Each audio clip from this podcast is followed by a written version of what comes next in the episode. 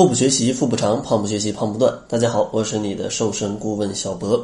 今天呢，主要想跟大家聊一聊，为什么很多小伙伴 一直在跑步啊，但是减肥效果却不太好？应该通过什么样的方式能够提高你跑步的一个减脂的效果？其实呢，最好的办法是可以增加一些交叉训练。什么叫交叉训练呢？简单来说，交叉训练就是指在运动计划当中去穿插一些其他的运动，或者是锻炼的方式，将不同的训练方法在运动当中去交替的练习。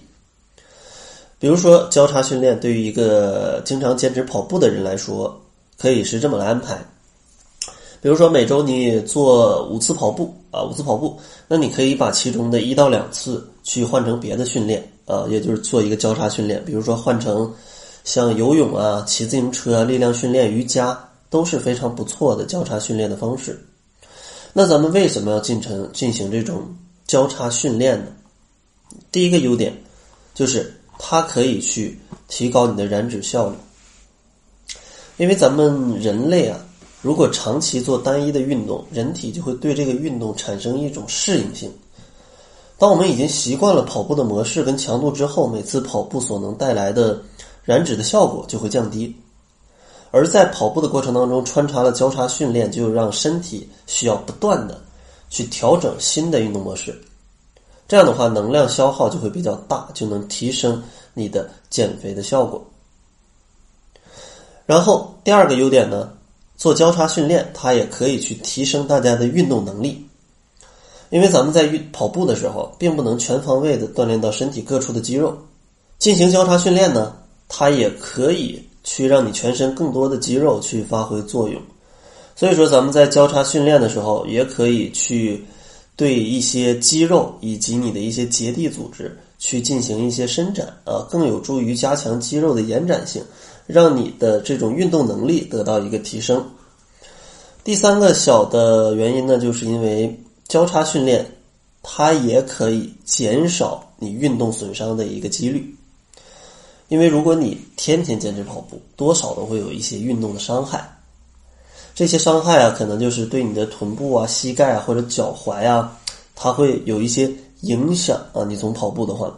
所以说你进行一些交叉训练，也可以很好的去降低这些部位的压力。然后第四个原因，就是因为交叉训练，它还可以帮助身体更好的恢复。因为在交叉训练的时候，你可以调整。不同肌肉位置的训练，所以说你也给了不同肌肉更长的休息时间，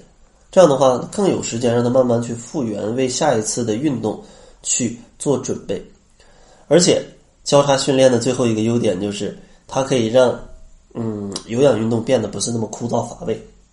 因为有氧运动啊往往都是低强度、可持续时间比较长的这样的一种运动，所以说往往。它都是很单调的运动，比如说跑步你就一直跑，骑车你就一直骑，对吧？如果你要一直去跑步，天天都跑同样的街道，天天都跑同样的速度，人难免可能都会有一些烦躁。这样的话，你通过一些交叉训练，穿插一些可能跳个操啊、骑骑自行车啊、游游泳啊，来多一些运动方式，也可以让你的运动变得更有乐趣啊，更有乐趣，让你的运动减肥可以。更好的去坚持下去，所以说大家如果一直在跑步，减肥效果不太好，欢迎大家可以增加一些交叉训练。在节目的最后，还是送给大家一些瘦肚子、瘦腿、瘦胳膊的小技巧。想要领取的话，可以关注一下公众号，搜索“小辉健康课堂”，灰是灰色的灰，然后回复“瘦肚子、瘦胳膊、瘦腿”，就可以领取相应的秘籍。另外，如果你希望跟着小博一起来健康瘦的话，也可以加入小博的二十一天甩脂营。在甩脂营里，我们会通过调节饮食加上适度运动的方式，从你的生活习惯、饮食习惯、饮食结构跟运动方式这四个角度来帮助你健康减肥不复胖。大家如果感兴趣的话，也可以关注一下公众号来查看一下往期学员的一个瘦身的感悟。那好了，这就是本期节目的全部，感谢您的收听。作为您的私家瘦身顾问，很高兴为您服务。